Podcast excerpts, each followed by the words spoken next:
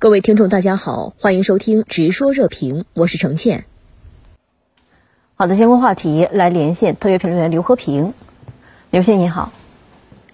您认为拜登政府提出的这份二零二二年国防预算有哪些值得我们关注的亮点？这背后又透露出拜登政府什么样的战略意图呢？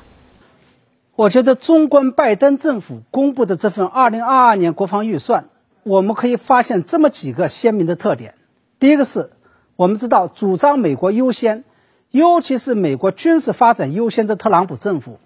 曾经在任内把奥巴马执政时期国防经费逐年下降的趋势，逆转为了逐年大幅增长。拜登提出的2022年国防预算实际上已经达到了7530亿美元，已经超过了特朗普执政时期提出的天价国防预算总量。那么第二，这份2022年。国防预算带有鲜明的对抗中国特色，因为这份预算中的相当大一部分军费是要用在专门对抗中国在亚洲所谓扩张军力的太平洋威慑计划上。那么第三，众所周知，在全球范围内，美军军事装备的水平已经是现代化与科技化程度最高的。然而，2022年国防预算仍然重点强调了。要淘汰一大批所谓的老旧设备，进一步加强美军武器的高科技化，甚至是提前开发和测试下一代武器系统。这个也就意味着，美国正在谋求利用自己掌握的高科技技术，通过武器系统的更新换代来进一步超越其他国家。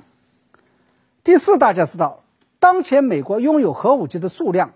已经远远超过了包括俄罗斯、中国在内的全球其他国家的总和。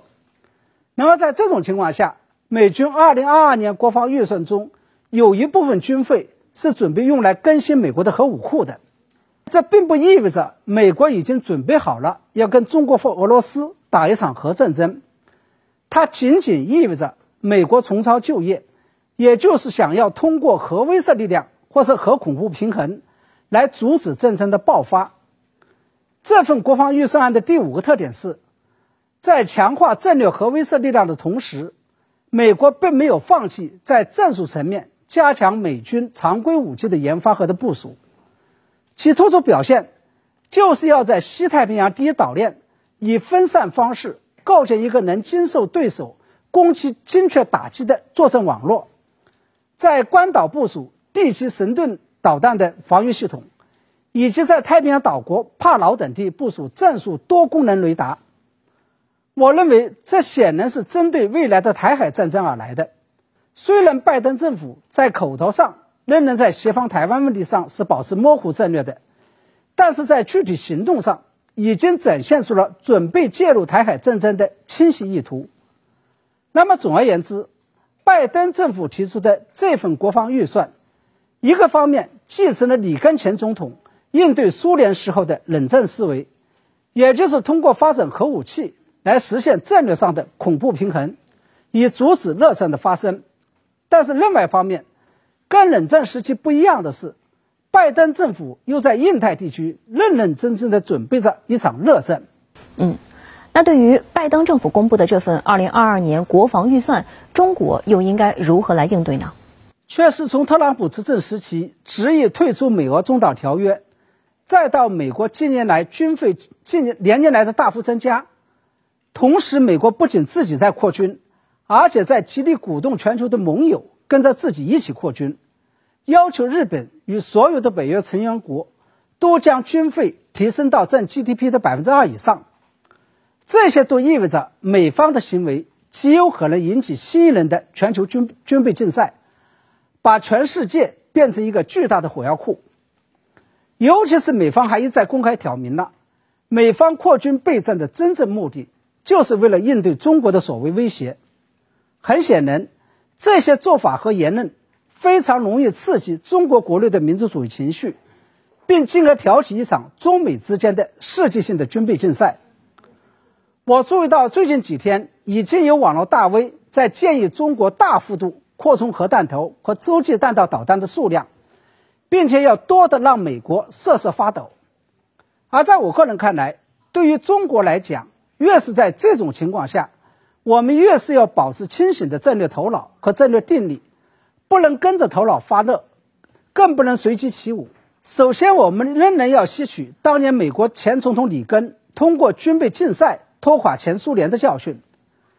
其次，我们在任何情况下都不要忘了优先发展我们的经济与科技，这是军事力量增长的前提和基础。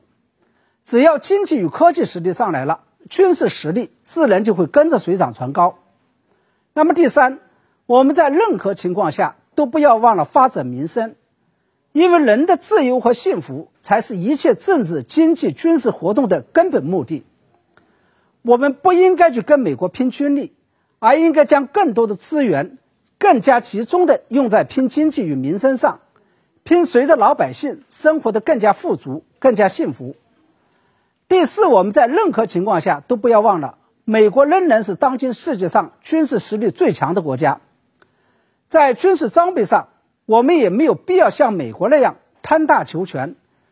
美国有的我们都要有，我们只需要把有限的军费集中用于发展出。对美国的不对称军事优势，能够对美军起到阻吓作用就可以了。那么第五，即使中国的军事实力将来已经发展壮大到可以跟美国平起平坐了，